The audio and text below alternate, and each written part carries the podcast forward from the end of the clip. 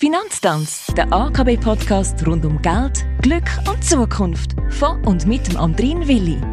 Schön, dass ihr da sind. Auch hier bei mir im AKB-Studio ist der Andreas Binder. Du bist Anlagespezialist bei der AKB und in dieser elften Staffel reden wir über die psychologischen Ursachen und Wirkungen, wo Anlegerinnen und Anleger beim Investieren neben den ökonomischen Aspekten beeinflussen. Wir haben schon einiges zum Thema Anlegen und Anlagen hier im Podcast von Sascha Haudenschild gehört, aber scheinbar ist das Thema Psychologie doch ein sehr relevanter Faktor, wo man definitiv nicht außer Acht lassen. Genau. Das ist für mich ein klares Ja. Denn die Sicht äh, vom Active Advisory beinhaltet, wie es der Name schon vermuten lässt, einen aktiveren Ansatz in der Thematik Anlagen.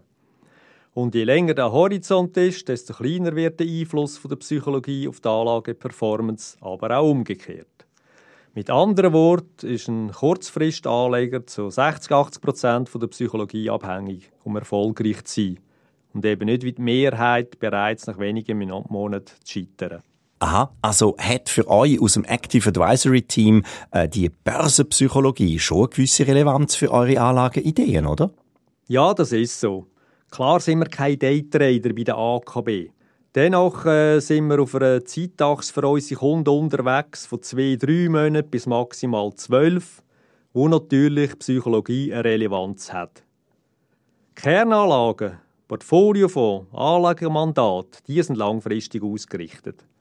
Bei uns im Core-Satellite-Ansatz für zusätzliche Opportunitäten im Bereich der Anlagen wie Rohstoff, Gold, strukturierte Produkte, Trendfolgestrategien, Optionen zur Absicherung, da spielt Psychologie sicher drin. Ich habe auch schon gehört, dass die Angst uns beim Anlegen einen Strich durch die Rechnung macht. Auch, weil unser Hirn, bös gesagt, noch wie bei einem Reptil programmiert ist. Stimmt denn das? Wir unterscheiden drei Hirnteile, welche unsere Persönlichkeit beeinflussen.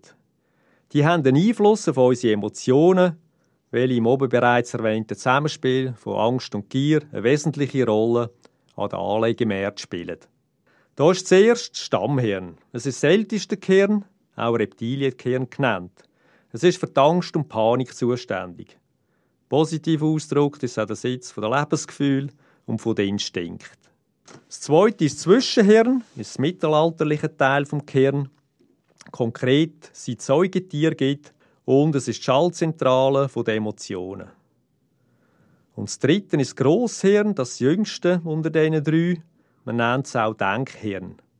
Also das Organisieren, Kommunizieren und kreativ sein spielt sich dort ab.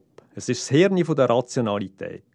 Und je nach gegenseitiger Beeinflussung von diesen drei Hirnteilen entstehen im Menschen gewisse Prägungen, welche sogar einen Einfluss auf äh, sein Anlageverhalten haben. Kurz gesagt gibt es für einen Stammhirntyp mehr Vorteile im langfristigen Anlegen, da er gegenüber Neuem eher zurückhaltend ist, menschliche Nähe sucht also auch sich von anderen Personen rasch beeinflussen lässt. So würde er jede Meinung von aussen gerade aufsaugen und seine eigene Meinung zu häufig ändern, was für einen kurzfristigen Handel abträglich wäre. Der zwischenhirnorientierte Typ ist vom Charakter eher dominant, direkt, wirkt rücksichtslos, kann aber eigene Fehler gut eingestehen. Der Typ ist eher fürs kurzfristige Handeln prädestiniert, da er die vielen Nein, sprich Verluste, vom Markt gut aushalten kann. Und zu guter Letzt haben wir noch den Grosshirntyp. Er ist eher verschlossen und distanziert. Ein Einzelkämpfer löst Probleme auf der Sachebene.